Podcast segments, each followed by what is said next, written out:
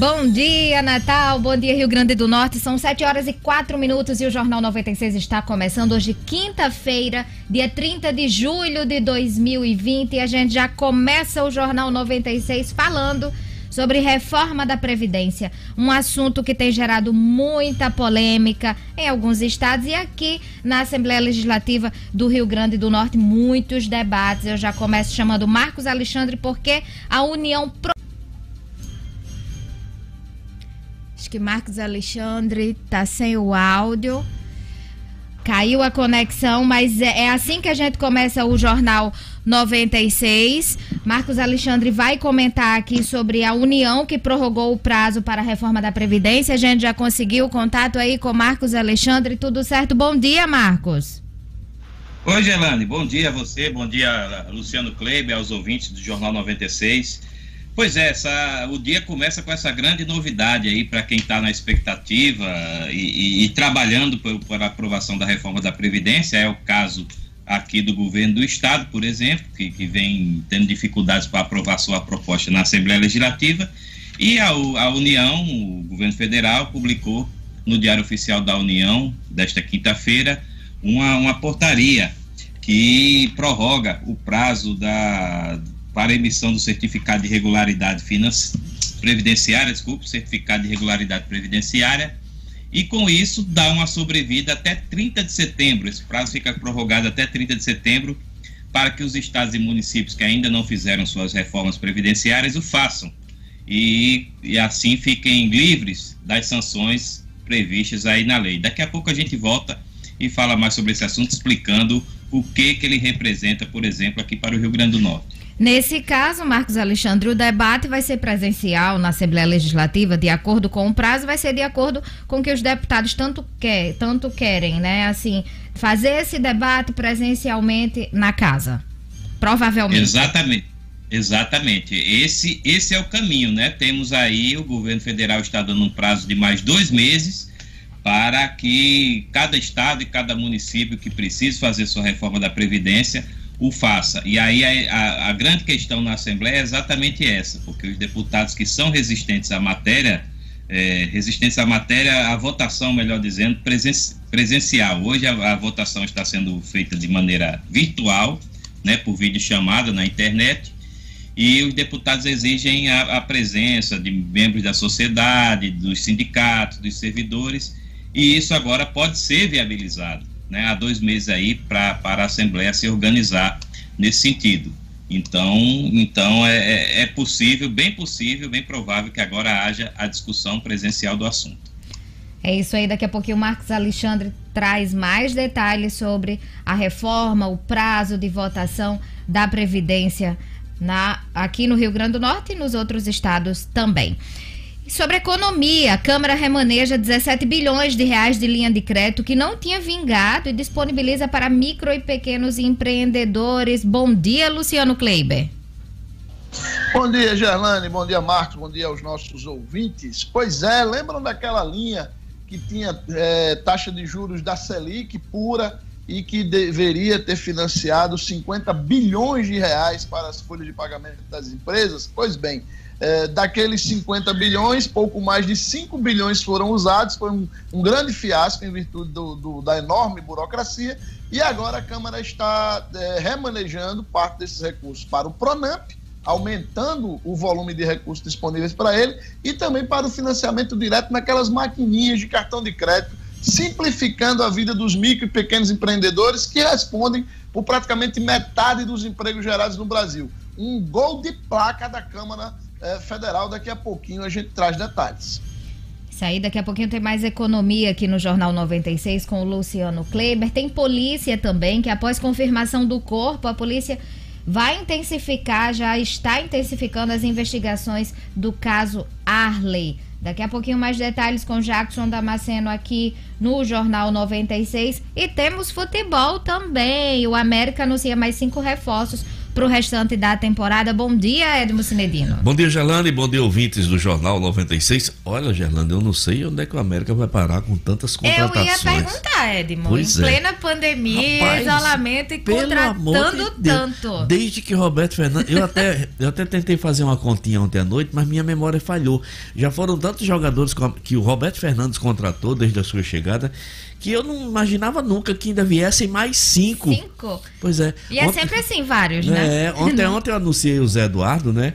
Que é aquele garoto que brilhou. Daqui a pouco, Gerlando, eu trago detalhes das contratações do América, ok? Ok, Edmo Cinedino, tem mais esporte, mais futebol já já. E eu vou comentar também sobre a suspensão do reinício das aulas presenciais na rede particular e municipal de ensino. Ontem a gente comentava aqui no Jornal 96 o anúncio por parte da prefeitura do reinício, da retomada das aulas e teve a suspensão à noite, né? Ontem à tarde noite, o prefeito resolveu suspender o reinício das aulas presenciais após um apelo aí de pais, professores, gestores preocupados com as possíveis consequências que, as volta, que a volta às aulas poderia ocasionar. Daqui a pouquinho a gente fala sobre esse assunto. E ontem, ontem teve Mega Sena, teve sorteio da Mega Sena. Você jogou, Edmo? Sim, Você sempre joga, né? Sempre, sempre. Já conferiu? Não, ainda não. Pois vamos conferir agora. Eu sei que ninguém ganhou, né? Ninguém acertou. Pois é. ninguém é. acertou as seis dezenas do concurso 2.284 da Mega Sena realizado ontem no Espaço Loterias Caixas, lá em São Paulo. E as dezenas sorteadas foram, vamos lá: 04, 10, 12, 14, 36 e 46. Vou repetir, Edmo já disse que não acertou nem. Um. Só um, Só Edmo. Um. Tá valendo. Pelo menos você jogou. Só um. Vou repetir: 04, 10, 12, 14, 36 e 46. Não teve jeito, só um mesmo, só um, Só um mesmo. Então tá bom. A Quina teve 43 apostas ganhadoras e cada uma vai receber em torno de 39 mil reais. E a quadra teve 3.278 apostas vencedoras, cada uma vai levar 741 reais. O próximo concurso é sábado e o prêmio é de 23 milhões de reais. Edmo vai jogar novamente para trazer presente. Novo para todo mundo aqui é. da 96. Exatamente. é isso aí, Sinedino.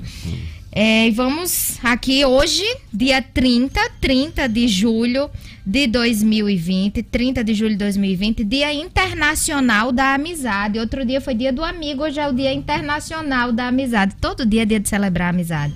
Muito bom ter amigos poder contar com eles é muito bom. Dia hoje também de São Pedro Crisólogo, que foi bispo de Ravenna e considerado doutor da igreja.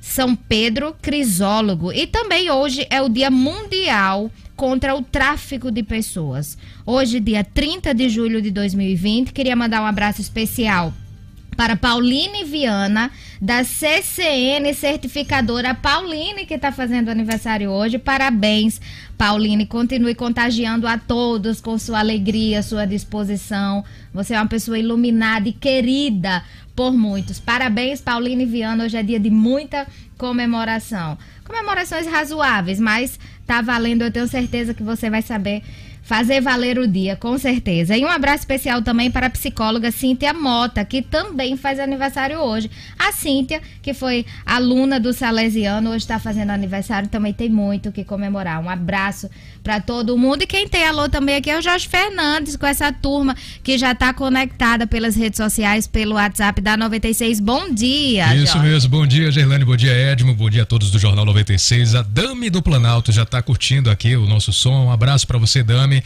o Clóvis, lá da cidade de Alexandria. A todos os nossos amigos de Alexandria, uma ótima quinta-feira. Se você deseja participar, fique à vontade, mande aí o seu zap, sua mensagem pra gente, 99210 9696. 99210 9696, Gerlane. É isso aí, participe. Participe pelo YouTube, pelo Instagram, pelo Facebook, pelo WhatsApp, mas fique aí na audiência participando do Jornal 96. Daqui a pouquinho tem abraço para os nossos ouvintes e vamos a mais destaques da edição de hoje. Covid-19. Brasil ultrapassa os 90 mil, as 90 mil mortes e Rio Grande do Norte segue em queda no número de óbitos. Senado aprova medida provisória que autoriza a União a repassar até 16 bilhões a estados e municípios. Presidente do Supremo Tribunal Federal defende que juiz só possa ser candidato oito anos após deixar a magistratura.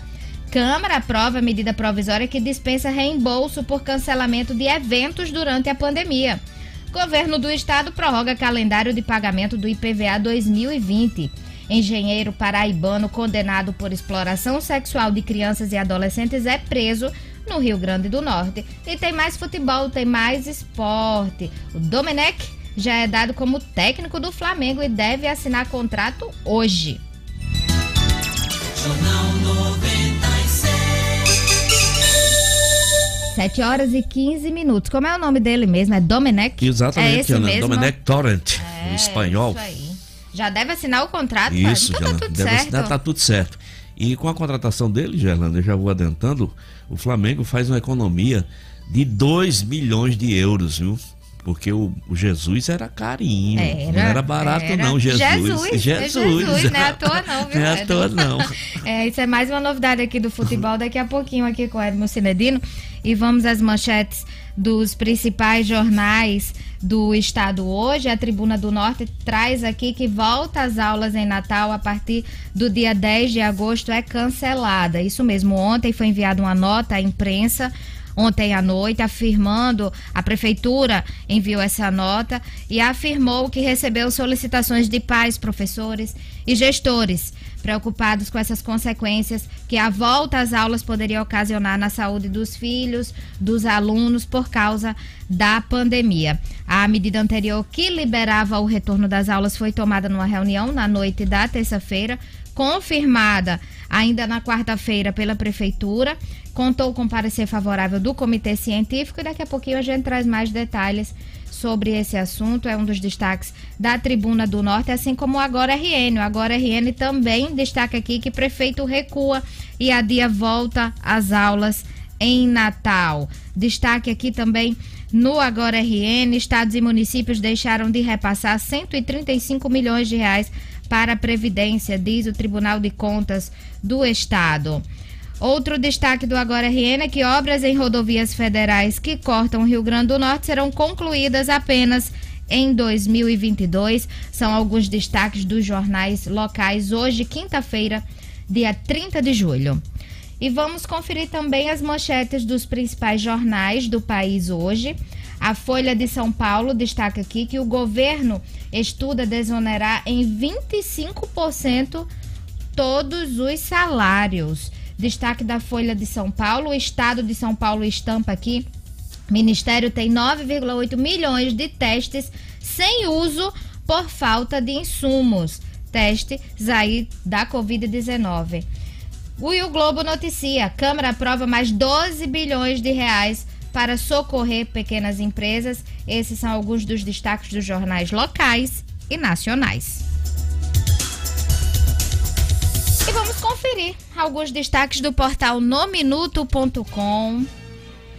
Nesta quinta-feira, dia 30 de julho, a Comissão de Finanças da Assembleia Legislativa aprova projeto que garante visitas virtuais a pacientes internados com o Covid-19. É uma proposta que prevê também a realização de atendimento religioso remoto a esses pacientes.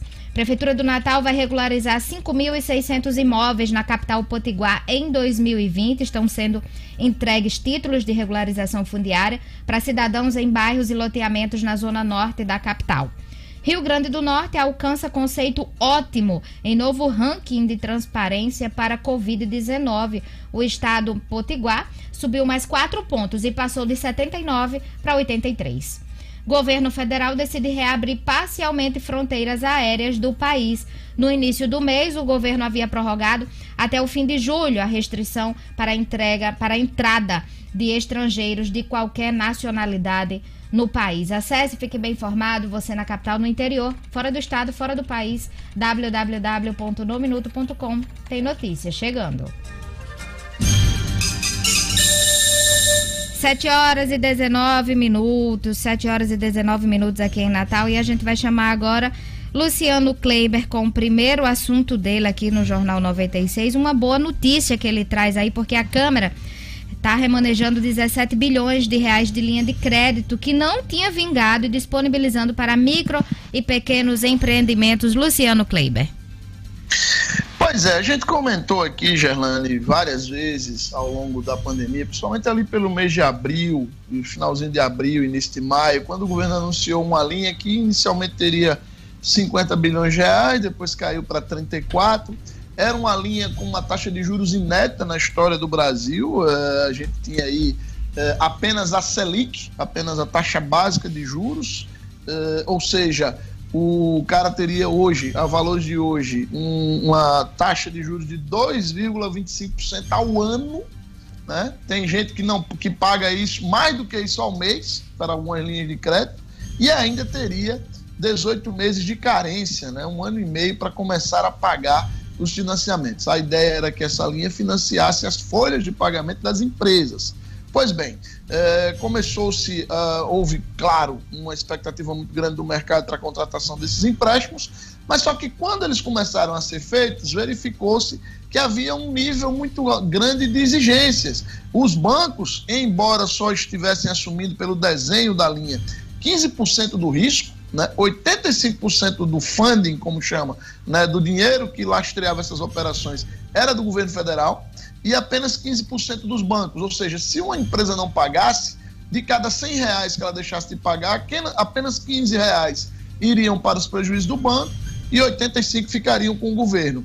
Mesmo assim, os bancos estavam colocando, colocando muitas dificuldades. Uma delas era que as folhas de pagamento das empresas que, que se candidatavam a esta linha fossem pagas por via bancária. Ora, a gente sabe que a imensa maioria das micro e pequenas empresas, dos micro e pequenos empreendedores, não tem esse nível de bancarização das suas folhas de pagamento. Isso inviabilizou, claro, a linha, e aí isso foi alvo de crítica durante muito tempo. Ontem, a Câmara dos Deputados aprovou uma espécie de, de reforço, primeiro para o Pronamp, que é uma linha de financiamento para micro e pequenas empresas que já existia, mas que recebeu aí um, um, um recurso de 16 bilhões de reais extras, né, para financiar essas micro e pequenas empresas, principalmente via Caixa Econômica e Banco do Brasil, de maneira mais desburocratizada.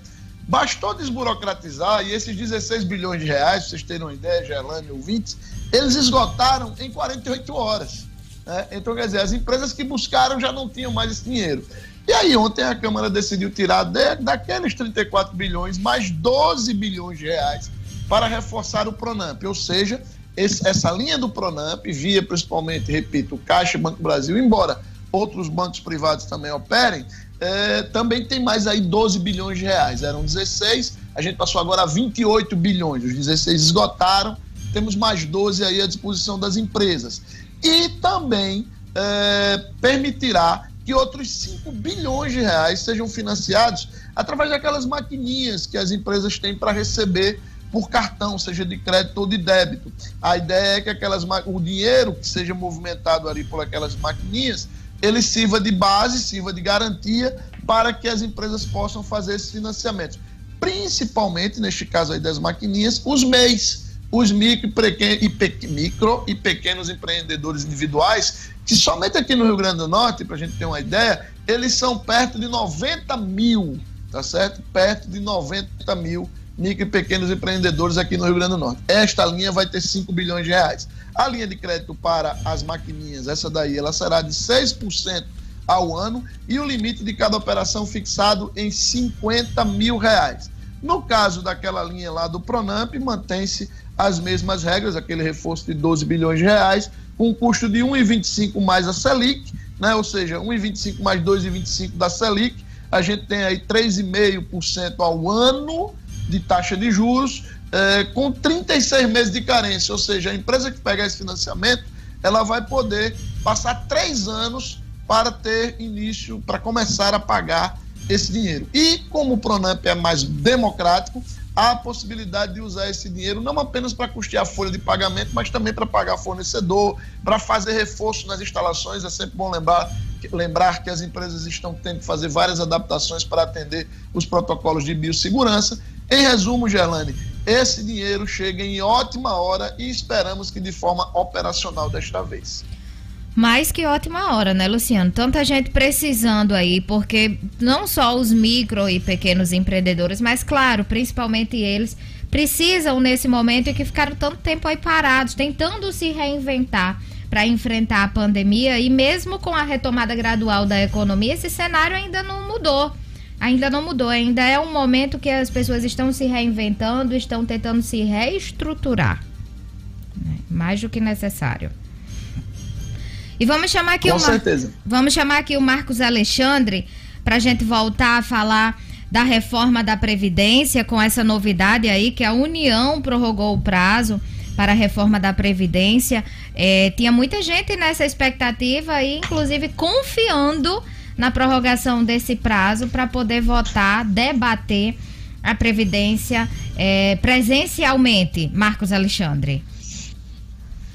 Gelane, estávamos na véspera do prazo fatal né, para que estados e municípios que ainda não fizeram suas reformas ficassem sujeitos aí a alguma, alguma sanção, alguma punição, principalmente o bloqueio de recursos federais, aqueles recursos que são provenientes aí de, de convênios e de transferências voluntárias. Nesse prazo, originalmente, terminaria amanhã, né, e aí a Assembleia, principalmente a, a, a Assembleia Legislativa, não votaria esse projeto até amanhã, porque a própria bancada governista obstruiu a pauta, decidiu obstruir no início da semana a pauta, um recurso regimental que impede as votações, né, porque não registra a presença de alguns deputados, dos deputados que se declaram obstruídos, né, digamos assim. Então, é, é, é, é esse, essa portaria hoje, essa novidade, grande novidade que traz aí o Diário Oficial da, da União, dá esse prazo extra de dois meses, né, até 30 de setembro, para que os estados como Rio Grande do Norte, e há também o caso aí de Minas Gerais, de Mato Grosso, façam suas reformas da Previdência. E aí, aqui no Rio Grande do Norte, a discussão girava em torno da votação presencial, com acompanhamento aí, por exemplo, de representantes dos servidores, dos sindicatos, do funcionalismo público estadual. Pois bem, é, esse prazo agora é, é capaz de, de, ser cumprido, né? Tem que ser cumprido, aliás mas eu falo assim, com a reforma, com a votação presencial, né, é, é preciso aí que a Assembleia é, se pronuncie acerca da, da volta desse, dessas atividades, né, com a participação das pessoas na sede da Assembleia. É, há uma expectativa de que semana que vem, é, eu tenho essa informação de que a Assembleia já vai começar a reabrir gradualmente, né, talvez ainda não com sessões em plenário, mas algumas atividades já vão retornar e até setembro há condições da Casa Legislativa se organizar nesse sentido. Semana que vem a gente, a gente informa aqui para os ouvintes, alguns órgãos, a maioria dos órgãos públicos vão voltar com suas atividades. Eh, Ministério Público, Tribunal de Justiça do Estado, Tribunal de Contas do Estado vão retomar suas atividades presenciais. Então a tendência é que a Assembleia também retorne com sua programação normal, e aí a possibilidade de convocações de audiências públicas, de fóruns que permitam aí a participação da sociedade civil organizada, principalmente dos sindicatos e dos representantes dos servidores e posteriormente da própria votação em si da reforma. Agora a reforma deve andar e deve ser mais programada para ser enfim votada. Marcos Alexandre, na Câmara esse debate continua ou você acha que vai pausar um pouquinho diante desse prazo? Olha, Gerlani, a, havia a expectativa de um segundo, da votação em segundo turno para hoje. Né? A gente, inclusive, noticiou ontem aqui no, no Jornal 96 que a Câmara Municipal de Natal já aprovou a reforma encaminhada pela Prefeitura em primeiro turno, sem as emendas. O problema é exatamente é, é, discutir as emendas, porque há, há divergências aí sobre o modelo da reforma em Natal. Se a reforma será com a, a, alíquota linear de 14%, válida aí para todos os servidores, que é o que a prefeitura propôs, ou se haverá uma, uma se haverá alíquotas progressivas, partindo de uma alíquota menor de, de 12% até 16%, é uma proposta, mas ainda não, não está definida, é, é apenas o que está discutido. Então, o, o, o nó na, na, na, reforma municipal está exatamente aí nessa divergência sobre as alíquotas. Com essa prorrogação do prazo, é bem possível, bem provável que a Câmara também estenda um pouco essa discussão, para que os vereadores possam aí discutir mais a matéria. É isso aí, a gente continua acompanhando e Marcos Alexandre trazendo as novidades aqui pra gente no Jornal 96. Daqui a pouquinho o Marcos Vai ter volta. muita coisa, vai ter muita coisa ainda, Gerlando, para noticiar sobre a reforma. Com certeza, ainda vai render muito, Marcos. Vai muito. render. Olha só, a gente trouxe essa notícia aqui no início do jornal, mas vamos trazer detalhes porque a prefeitura suspendeu o reinício das aulas presenciais no dia 10 de agosto. O prefeito Álvaro Dias voltou atrás da decisão de autorizar o reinício das aulas presenciais nas escolas particulares da capital Potiguar a partir do dia 10 de agosto e na rede pública em 14 de setembro. Em uma nota que foi enviada à imprensa na noite de ontem, a prefeitura afirmou que solicitações de pais, professores e gestores preocupados com as possíveis consequências que a volta às aulas poderia ocasionar na saúde dos filhos e dos alunos eh, estavam preocupados por causa da pandemia. Então, uma nova data para retomada será avaliada. Ainda não foi anunciada. A medida anterior que liberava o retorno das aulas presenciais foi tomada numa reunião realizada na noite de terça-feira, contou com o parecer do Comitê Científico Municipal e, segundo informações da Prefeitura, o comitê levou em consideração a curva decrescente no número de casos e óbitos por Covid-19, assim como também a taxa de contágio, que também está em queda. Na nota em que anunciou a suspensão do reinício das aulas, a Prefeitura destacou que continuarão em observação os dados epidemiológicos aqui na cidade e também a definição de protocolos para a volta às atividades escolares. Sempre com a máxima preocupação com a preservação da vida humana, é o que diz a nota da Prefeitura. Em relação ao governo do Estado, a governadora Fátima Bezerra falou ontem, durante a coletiva à tarde, no início da tarde, para atualizar os números da Covid, e afirmou que o retorno das aulas presenciais aqui no Rio Grande do Norte vai ser adiado. Né? A previsão era retornar no dia 17 de agosto, mas, segundo a governadora, existe uma sinalização do Comitê Científico que aponta que a data do dia 17 não será mantida e que vai prorrogar esse retorno por falta de segurança sanitária. É, o Comitê Científico da Secretaria, da CESAP, Secretaria de Estado de Saúde Pública, iria se reunir com um comitê formado por gestores da educação ontem para definir definir uma nova data de retorno. Então hoje a gente deve ter novidade aí em relação a essa data de retorno das aulas no Rio Grande do Norte.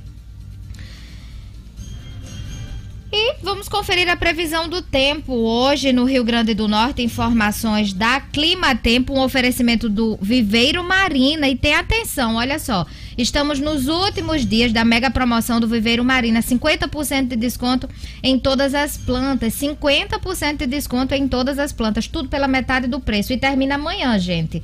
Sexta-feira, dia 31 de julho, o Viveiro Marina que vende barato porque produz. Olha só um exemplo. A grama esmeralda a partir de cinco reais o metro quadrado só no Viveiro Marina. Lá você conta com vários planos de venda que vão até 10 pagamentos. A loja fica na esquina da rua São José com a Miguel Castro, no bairro de Lagoa Nova.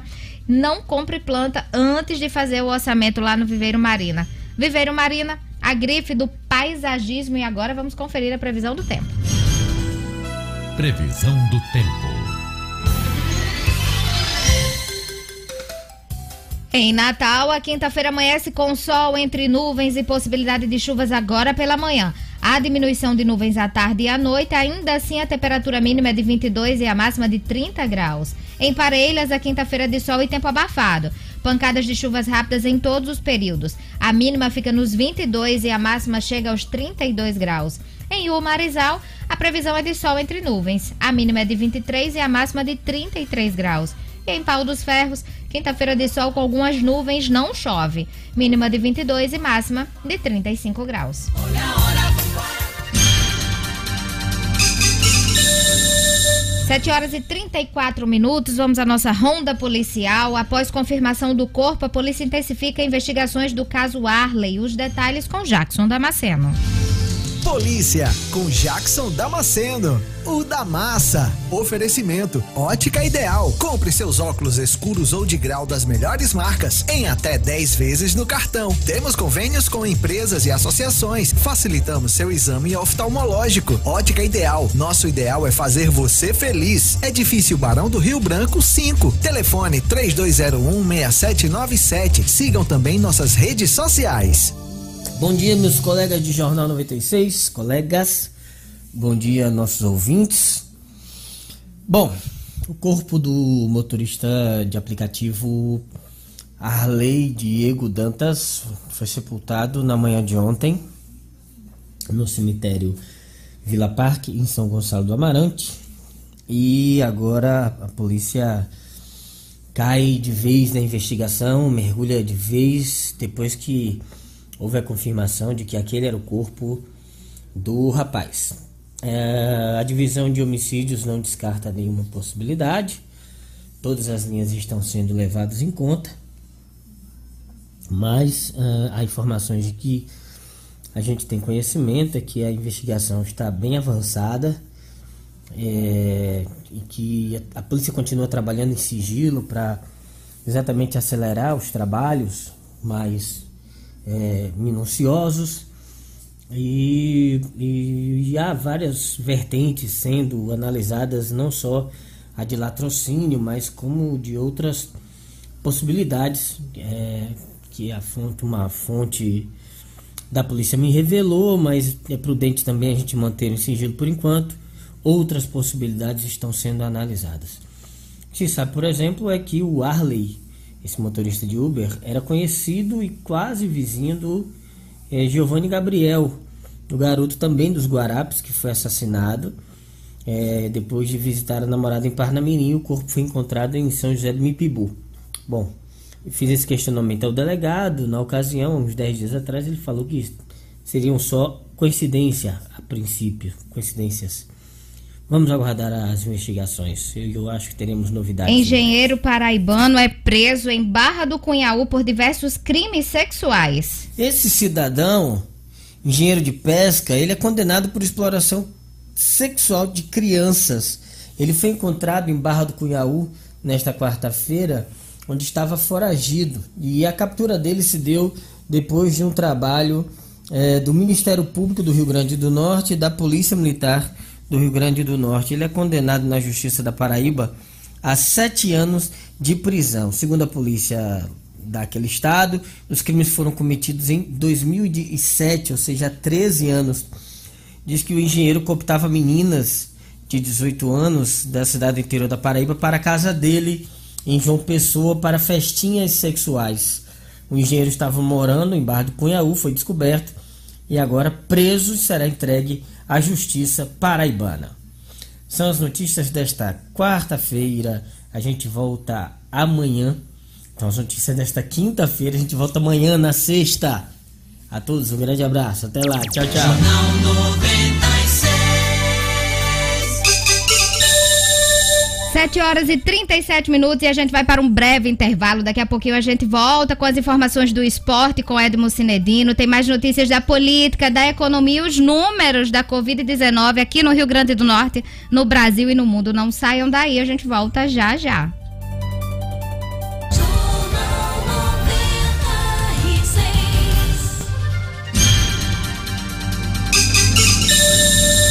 Estamos de volta com o Jornal 96, 7 horas e 39 minutos. E mandar um abraço especial aqui para os nossos ouvintes que estão acompanhando o Jornal 96. Tem aqui a turma da Polpa Curicaca, o De Angelis, o De Aliston, o HC, a Polpa Curicaca, que inclusive nesse período de pandemia, de isolamento, doou aí mais de 200 quilos de polpa de frutas para instituições aqui de Natal, em uma parceria com a 96 FM. Então vai um abraço para toda essa turma que sempre acompanha o Jornal 96 lá de Punaú. Eles estão acompanhando na Fazenda essa turma também aqui do Jornal 96. Um abraço especial também para Cris Dória, da Criando Mesa, de artigos e produtos, para deixar sua mesa bem bonita, com suplás, porta-guardanapos, para receber os amigos. Um abraço para Cris Dória e para os filhos também, a Luísa e o Matheus Fagundes, que são fãs do Jornal 96. Um abraço para essa turma especial. O Rogério Antunes está aqui no YouTube acompanhando o Jornal 96. A turma aqui do Luciano Kleber, Rogério Antunes. Tem uma tia dele aqui, já vi. Maria da Conceição Antunes também, Carvalho, acompanhando o jornal. A Sueli Melo, Tio Branco Caicó. A Fátima Macedo, a Fátima mandando bom dia pro Lorde Luciano Kleber. Mas Luciano Kleber faz muito sucesso nesse jornal, minha gente. Eu não vi ainda ninguém falando do cabelo dele. Mas tá tudo certo. Vamos, Deixa vamos meu aqui. cabelo quieto, Gerlane. É o que, Luciano?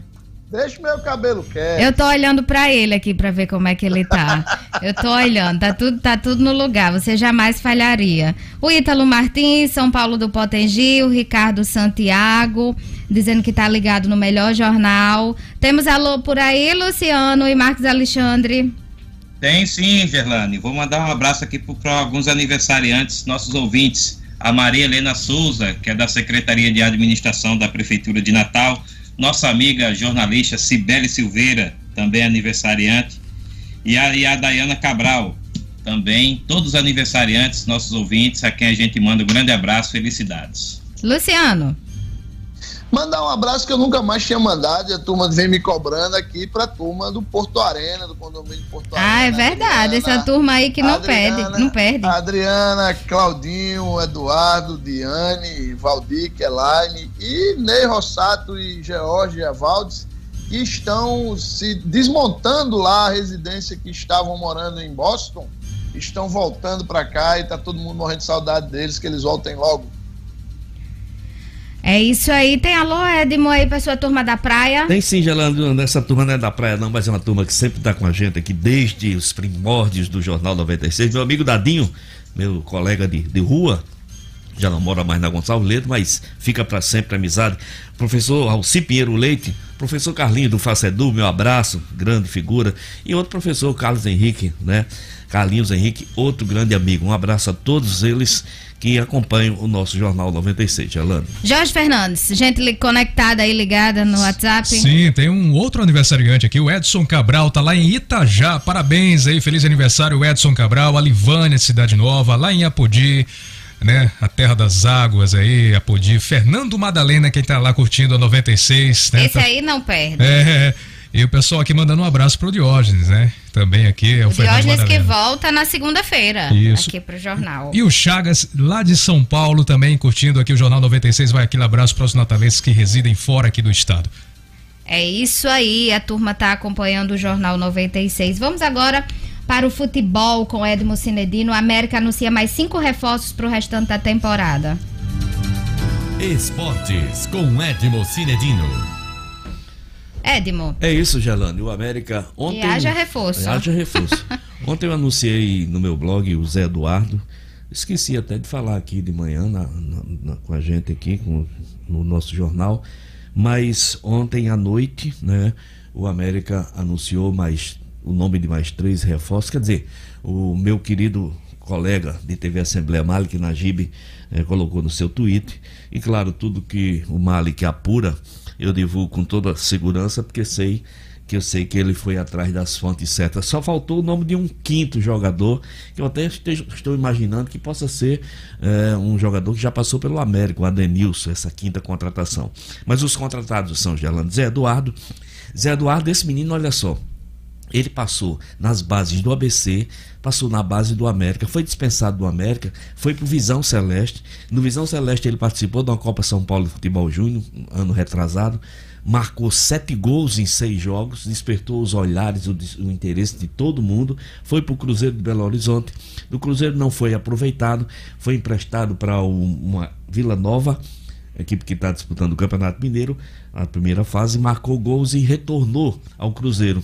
Como o Cruzeiro não tem interesse de aproveitá-lo no time profissional, vai emprestá-lo novamente. E o time escolhido foi o América Futebol Clube. Então Zé Eduardo volta à sua casa, dessa vez ao time profissional do América. Os outros contratados, Gelando, Marcelo Augusto, é um zagueiro que vem da equipe do Retrô. Esses três vêm da equipe do Retrô. O Retrô é equipe pernambucana, equipe jovem, moderna, é, de uma administração muito bacana que que hoje é dona do, dos maiores centros de treinamentos e mais modernos do Brasil. onde o América passou mais de uma semana treinando.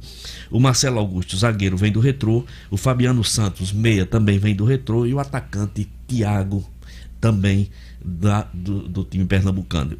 Fico devendo esse quinto nome, que eu imagino que possa ser o Adenilson.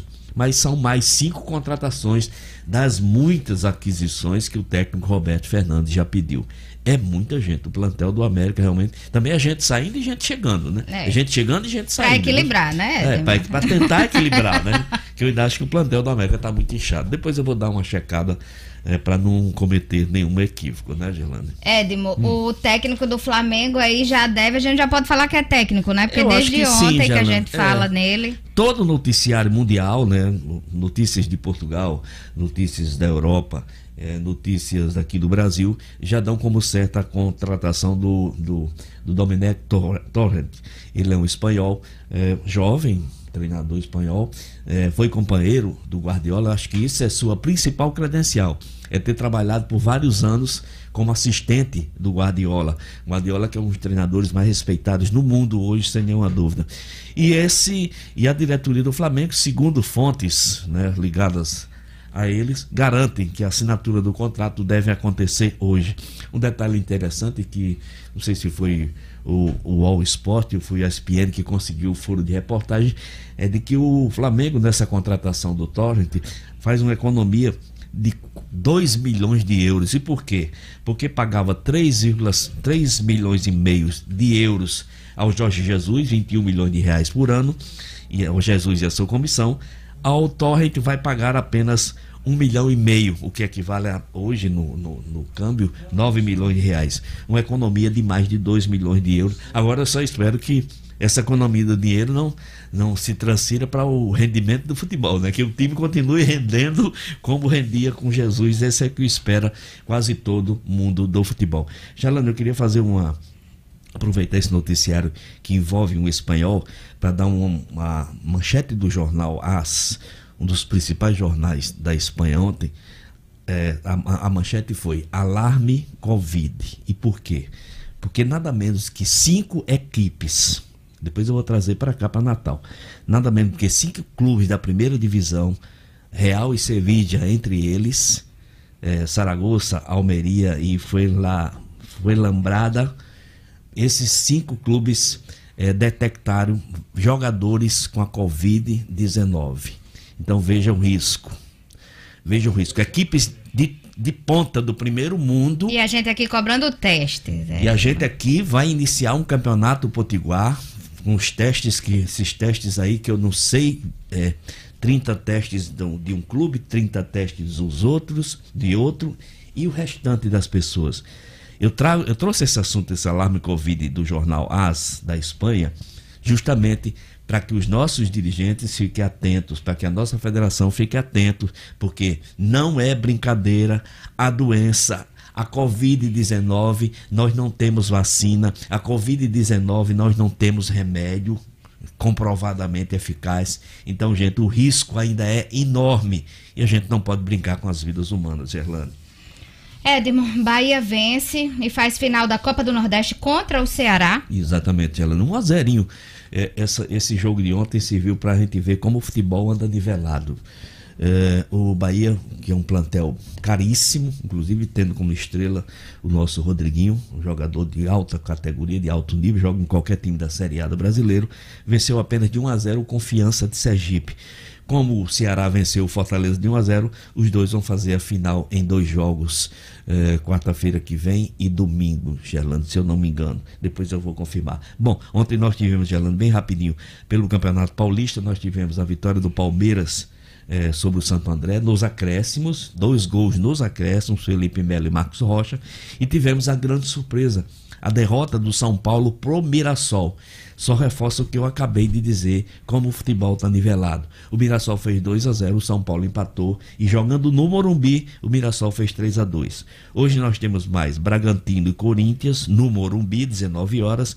E tem, né, o, o Bragantino, Corinthians, Corinthians do nosso querido Jorge Fernandes, que vai ficar na torcida hoje, e Santos e Ponte Preta, às 21 horas e 30 minutos, na Vila Belmiro, quarta de final do Campeonato Paulista. Gelano. É isso aí, Edmo Cinedino. Mais futebol, mais esporte por hoje? Vou só ficar atento para trazer amanhã mais novidades. Os resultados também. também. É isso aí, Edmo. Obrigado, até amanhã querida. com um mais abraço, esporte. Um abraço, até amanhã a todos. Jornal 96.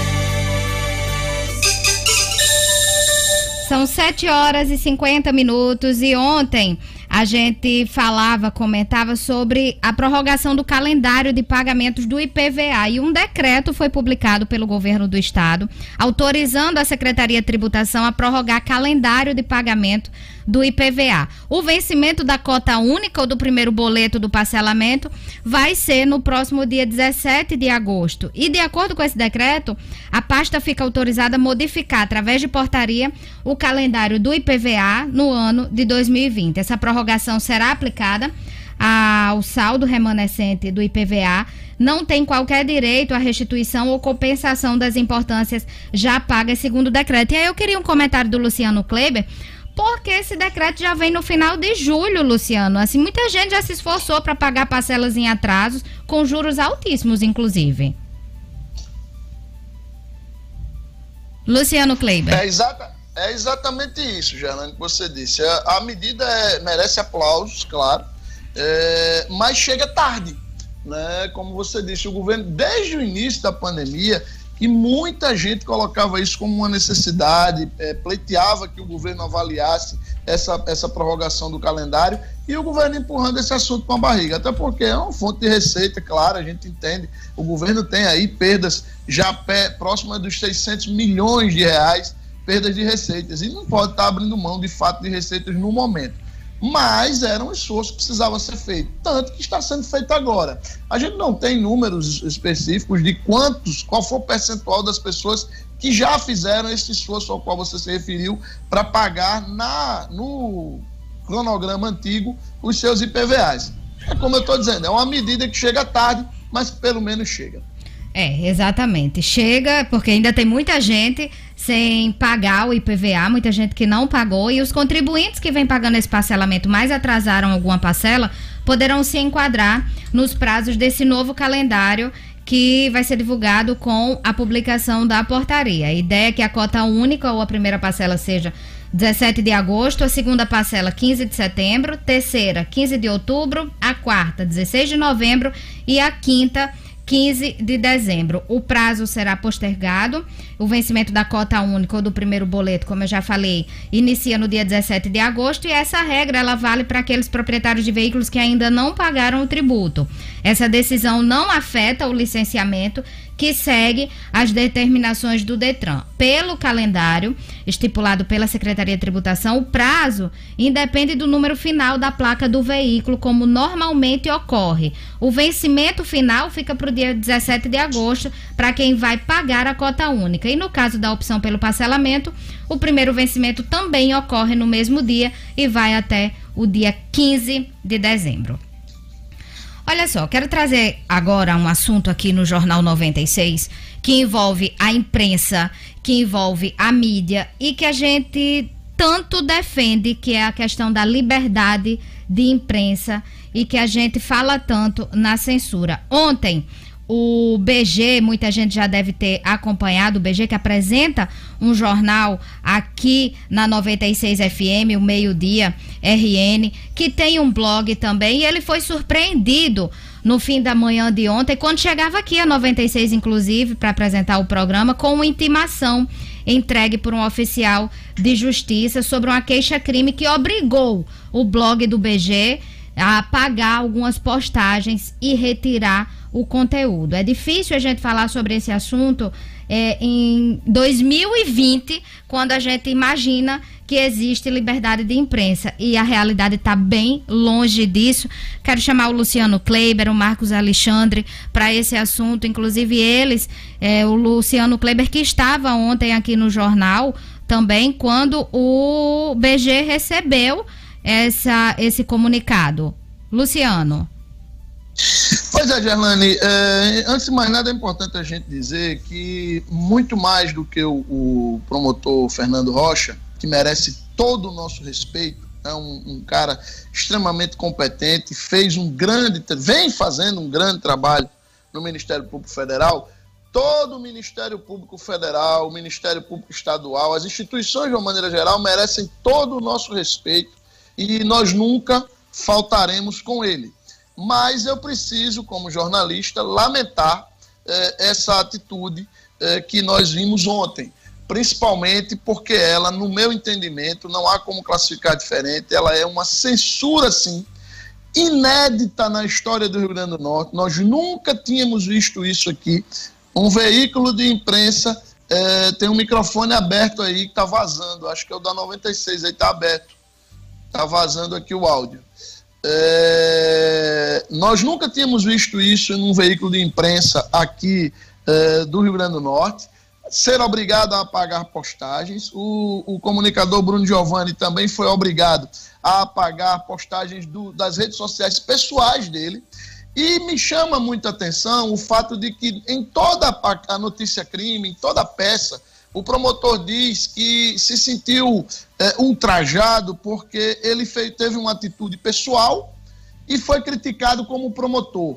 E, inclusive, o juiz que deu, o Mário Jambo, é, o juiz federal que deu a decisão, que emitiu a decisão, proferiu a sentença liminar, é, diz que isso é o, é o maior complicador, é não ter separado a pessoa física da instituição. Porém, é, a Justiça Federal foi, foi acionada, ou seja, para buscar os seus direitos, o que é legítimo, o, o, procurador Fernando Rocha se valeu do papel de procurador, da condição de procurador, e não, não foi para a justiça como um cidadão comum, que ele é condição que ele avoca para si no tratamento do fato de ter ido a um box de crossfit quando ele era um dos grandes defensores de que as atividades não retornassem ao normal no Rio Grande do Norte. Então, se ele foi para a justiça como procurador, como é que ele pede que se separe uma coisa da outra? E eu acho que a grande questão que fica, que precisa ser respondida com urgência, é se o Ministério Público Federal compactua com isso.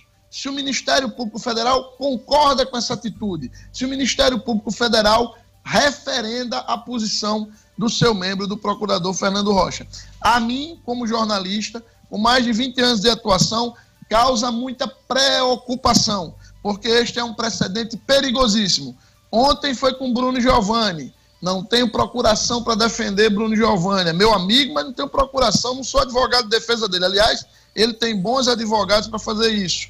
É, mas me preocupa porque ontem foi com ele, Amanhã pode ser comigo, depois de amanhã pode ser com Gerlane, com Marcos, com Diógenes, com Enio Sinedino, com Dinarte Assunção, com Gustavo Negreiros, os outros é, é, jornalistas, com Edmo Sinedino, os outros jornalistas que estão aqui nessa rádio e que militam na imprensa do Rio Grande do Norte. Censura, nunca mais. Eu sempre brigarei por isso enquanto tiver voz, enquanto for jornalista, essa profissão que amo tanto. E ontem, inclusive, o Sindicato dos Jornalistas do Rio Grande do Norte emitiu uma nota de repúdio contra a censura da Justiça Federal ao blog do BG, lembrando aí da Constituição Federal promulgada pelo então presidente da Assembleia Nacional Constituinte, Ulisses Guimarães, em 1998. A gente fala muito em censura, né, mas só quem está na posição de imprensa, de mídia, de jornalista, sabe o quanto a gente sofre com isso, né? Fala em liberdade de imprensa, mas não é bem assim. Marcos Alexandre. Gerlane, a gente trata quase diariamente aqui no programa sobre a questão das fake news, né, de notícias falsas que circulam aí pela internet e a questão do jornalismo profissional, do jornalismo sério. E no caso aí do, do, do Bruno Giovanni, do, do, comunicador Bruno Giovanni, que é aqui da, tem um programa também da 96, aqui do, nós não estamos fazendo nenhuma defesa corporativa do colega de rádio, do comunicador. A questão é a seguinte, é a defesa exatamente da liberdade de imprensa. O, o, o, o Bruno Giovanni, o BG, ele não publicou nenhuma inverdade. Ele apenas expôs uma situação de que o procurador Fernando Rocha, que assinou várias peças, várias petições para que a justiça impedisse a retomada das ações econômicas, e uma delas, a, o setor de academias, foi visto logo, logo no primeiro dia de funcionamento, pra, fazendo exercícios físicos numa academia, numa, numa flagrante contradição. Tanto que ele, no, no, outro dia, ou dois dias depois, ele com o grupo de que participa no, no Ministério Público sobre as ações da, da Covid, e ele próprio decidiu se afastar por conta dessa contradição. Então, o fato é, tem interesse jornalístico, sim, E foi o que o Bruno Giovanni e outros blogs fizeram. E, e, assim, a gente lamenta bastante que tenha havido essa iniciativa do, do procurador federal e do juiz federal Mário Jambo, né, e que deu, que deu a decisão, inclusive parcial, é bom dizer, porque o procurador tinha pedido, além da exclusão dessas notícias já, já publicadas, pediu também que o, o Bruno Giovanni se abstivesse de publicar qualquer outra notícia a partir, a partir de então. Ou seja, além das notícias passadas, publicasse evitasse a publicação de notícias a partir de agora. Essa, essa parte o, o juiz Mário Jambo não concedeu, ou seja, apenas ele, ele pediu para retirar, determinou, pediu não, determinou a retirada das, das notícias anteriores. Né, de toda forma, lamentável, porque é exatamente o que está em xeque nesse tipo de decisão é censura, sim, e a, e a possibilidade de, de afetar, como nesse caso aí já afetou, a liberdade de imprensa. Muito, muito lamentável e a gente, claro, se solidariza com esse tipo de, de, de questão que não é só por atingir Bruno Giovanni, é, é, é, podia nos atingir a qualquer um, que, a, qualquer jornalista que exerce o seu ofício. Se há alguma notícia que alguém ou se considere prejudicado por uma justiça inverídica, há meios, muitos meios, inclusive jurídicos, de se contestar, de, de, de se buscar reparação, mas censura no Brasil é proibida. É, gente, Deveria ser. A gente está comentando aqui, falando que ninguém é advogado de Bruno Giovanni, que a defesa vai para a liberdade de imprensa, mas de imprensa, mas a gente se solidariza sim enquanto Jornal 96, não só com, com o Bruno Giovanni, o Bruno Giovanni comunicador, o Bruno Giovanni que apresenta um jornal aqui, não é porque ele apresenta um jornal na 96, não, é porque ele é um comunicador. E como o Marcos acabou de dizer, Luciano também falou, essa censura não deveria existir. É, Bruno está cumprindo, sim, a decisão, né? Cumpriu a decisão. E enquanto o Jornal 96, a gente se solidariza, sim, com o comunicador Bruno Giovanni. É isso aí, gente. Eu já aproveito aqui para chamar o Luciano Kleiber para ele comentar o assunto, outro assunto dele, que o Planalto quer nova CPMF de 0,2% para desonerar salário mínimo e aumentar a faixa de isenção de imposto de renda. Luciano. Pois é, Gerlane, essa bendita reforma tributária, proposta de reforma tributária que o ministro Paulo Guedes está levando aos poucos para o Congresso, ela parece que será realmente um grande tomar lá da cá. A ideia do governo é, é usar alguns argumentos para aprovar de qualquer maneira a nova CPMF. Não tem como não evocar essa, essa memória tão nefasta em todos nós brasileiros da CPMF, já que seria um imposto que a incidir sobre toda e qualquer transação financeira no país e numa alíquota inicialmente de 0,2. Eh, os brasileiros, os nossos ouvintes devem se lembrar bem, a anterior, a antiga CPMF era 0,25. Né? E o governo agora pretende que seja 0,2%. A estimativa é que o governo arrecade cerca de 120 bilhões de reais por ano com este novo imposto. E para conseguir quebrar a enorme resistência que esse novo imposto tem, Gelane, o governo acena com duas coisas basicamente. Primeiro, com a desoneração de 25%, um quarto da folha de pagamento de todas as faixas salariais das empresas, certo? Com isso, ele espera trazer para si a simpatia de vários segmentos empresariais, já que com a união de PIS e de COFINS, ele trouxe a antipatia do setor de serviços, que é um grande, um dos pilares econômicos do país, o segmento de serviços. Além disso, o governo também pretende estar anunciando como uma, uma possibilidade, caso esse 0,2% desse novo imposto sobre transações financeiras seja aprovado, é, ampliar a base de isenção do imposto de renda. Hoje só está isento quem ganha até R$ 1.900 por mês. O governo acena com um aumento. Não diz de quanto, né? né? E aí, claro, fica impossível, sem saber de quanto seria esse aumento, fazer as contas para saber se isso compensaria de alguma forma o aumento de carga tributária que esse novo imposto traria, mas o fato é que o governo precisa fazer caixa. A sociedade não tem mais muita condição de pagar. Como é que vai se equalizar isso? Esse é o grande desafio da discussão da reforma tributária. É isso aí, Luciano Kleber, que desafio, né? Mas a gente acompanha. Marcos Alexandre tem um assunto aqui também que ele vai comentar agora aqui pra gente sobre ele está acompanhando aqui o Senado que aprovou o auxílio de 16 bilhões de reais a estados e municípios. Marcos Alexandre.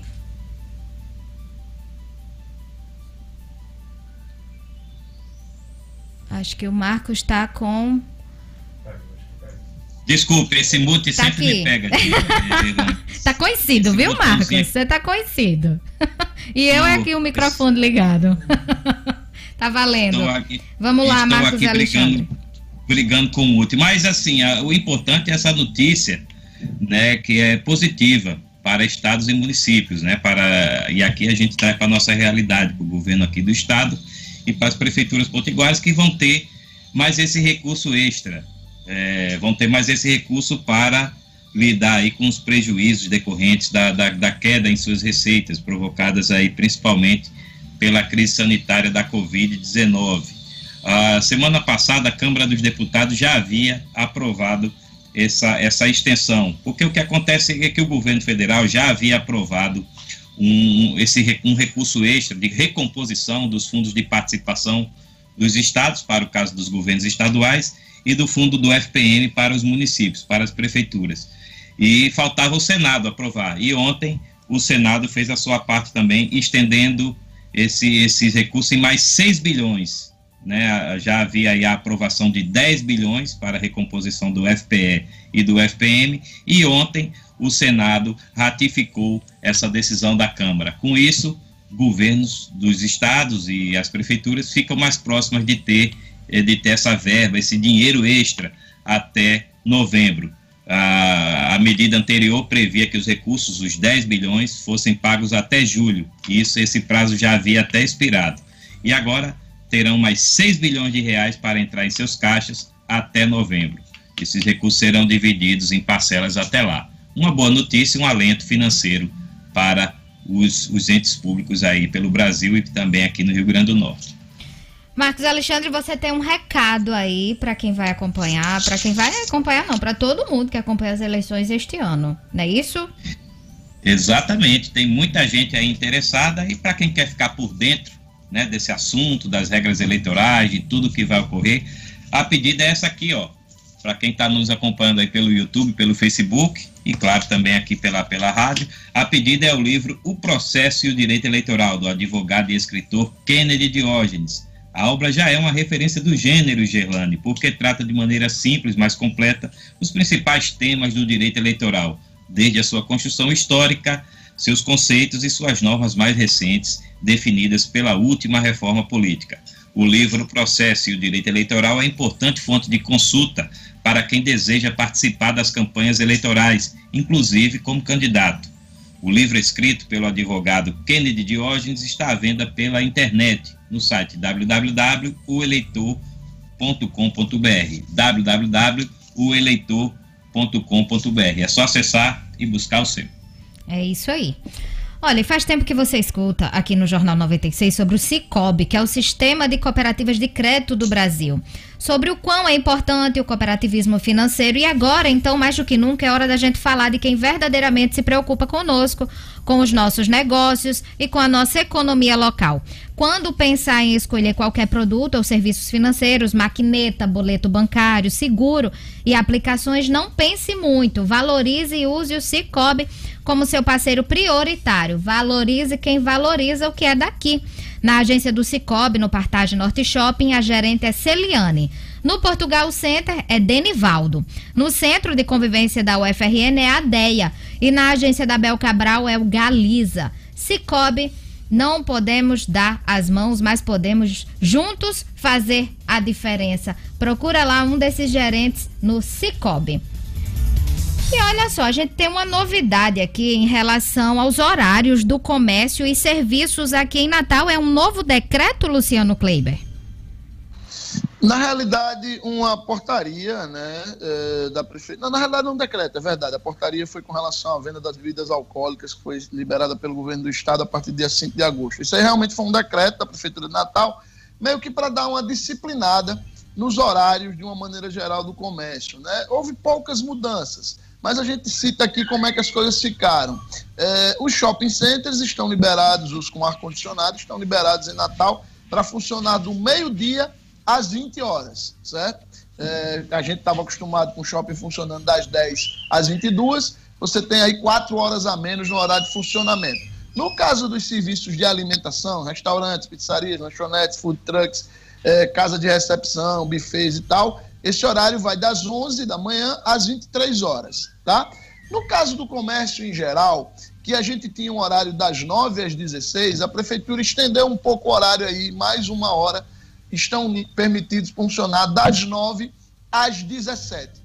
A ideia de tudo isso, Gerlane e ouvintes, é, é, cumprir uma das exigências dos protocolos de biossegurança da retomada gradual da economia, qual seja, retirar, é, é, diminuir o movimento nos chamados horários de pico, principalmente no transporte público. Essa é uma medida extremamente relevante. É isso aí, é mais um horário para a gente acompanhar aqui em relação a esse novo decreto. E Luciano, você tem um recado aí. Você e Ana Luísa tem um recado pra gente também. Ana Luísa, Ana Luísa agora é a minha. É, Eu é, acho ótimo. Vocal. Ela fica chamando ela é minha, aí. É, ela é minha back in vocal, entendeu? Ela fica corrigindo as coisas que eu digo. Maravilhosa. É ombudsman. Melhor ombudsman. participação, melhor participação. Dá esse recado é, aí pra gente. A, chegou a hora agora da gente falar de uma rede genuinamente potiguar que está se espalhando pelo Nordeste presente nos estados da Paraíba, Pernambuco e Rio Grande do Norte, a Unifarma já conta com mais de 650 lojas. São farmácias nos grandes centros, nas pequenas cidades, nos bairros mais centrais e nos mais afastados, ou seja, sempre onde a gente mais precisa. Portanto, faça como eu e valorize as empresas da nossa terra. Lembre que são elas que dão emprego ao nosso povo e ajudam a nossa economia. Quando o assunto for a sua saúde, procure a farmácia amiga, procure as lojas da Unifarma Lá você encontra conforto, atendimento personalizado e preço baixo de verdade, eu garanto. Unifarma, uma farmácia amiga, sempre perto de você. É, você garante, Ana Luísa também e garantindo e confirmando. É muito boa essa participação dela, eu adoro. Traz uma paz tão grande, o chorinho, o gritinho do bebê, coisa mais linda. Um abraço aí para Ana Luísa e para Ana Paula também que está acompanhando. Darei, darei, os seus abraços. o jornal.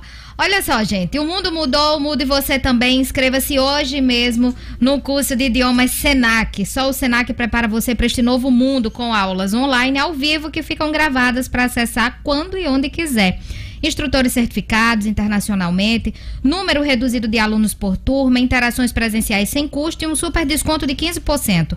Há 20 anos, os cursos de idiomas Senac preparam para você o futuro. Inglês, espanhol, francês, italiano, alemão. Chegou a hora de você também se conectar e entender o novo idioma Senac. Matrículas abertas. Teste de nivelamento já disponível também para agendamento no site rn.senac.br. Vou repetir: rn.senac.br. Por falar em educação, hoje tem aulão preparatório para o Enem. Pois é, o aulão preparatório do SESI, no SESI Escola e o projeto é Ninguém Solta a Mão de Ninguém, uma série de aulões gratuitos preparatórios para o Enem, através do canal do YouTube do SESI RN, às 7 horas da noite. Toda quinta-feira tem aulão. Hoje a aula é de filosofia com o professor José Rodrigues, então não percam aí quem está se preparando para o Enem, é uma boa oportunidade. Hoje é aula de filosofia com o professor José Rodrigues. E rapidinho vamos ver aqui quais os destaques do Jornal 96 de hoje certo? Jornal 96 hoje que destacou vários assuntos. Qual foi o seu destaque, Marcos Alexandre? Destaque foi a grande novidade aí que abriu o dia com a prorrogação do prazo até 30 de setembro para que estados e municípios que ainda não fizeram façam suas reformas da, da Previdência, dos seus sistemas previdenciários. Mais dois meses aí de refresco para que esses entes públicos façam suas reformas. Meu destaque de hoje foi para o governo do estado que prorrogou o calendário de pagamento do IPVA 2020. Luciano Kleber, qual foi o seu destaque de hoje? Meu destaque, Gelane, foi a, o remanejamento que a Câmara Federal está propondo de algo em torno de 17 bilhões de reais de uma linha de crédito que não vingou para financiar a folha de pagamento e esse dinheiro agora vai reforçar os recursos do Pronamp e o financiamento via maquininha de cartões para os microempreendedores individuais. É isso aí, é assim que a gente encerra o Jornal 96. Obrigada, Luciano, Marcos Alexandre, O'Hara Oliveira, aqui na produção do Jornal 96. Jorge Fernandes, ao Clebinho, ao Bio, aqui logo cedo resolvendo os problemas técnicos, a todos que fazem esse jornal maravilhoso e aos nossos ouvintes que nos dão audiência, estão sempre na escuta. É assim que a gente encerra o Jornal 96.